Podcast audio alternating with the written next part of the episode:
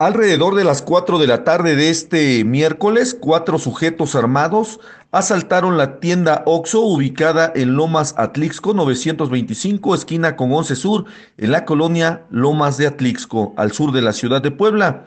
Ahí los ladrones encontraron resistencia por parte del guardia de seguridad y no dudaron en dispararle. Así es como privaron de la vida a José Agustín de 61 años de edad, quien presentaba un impacto de arma de fuego a la altura del cuello.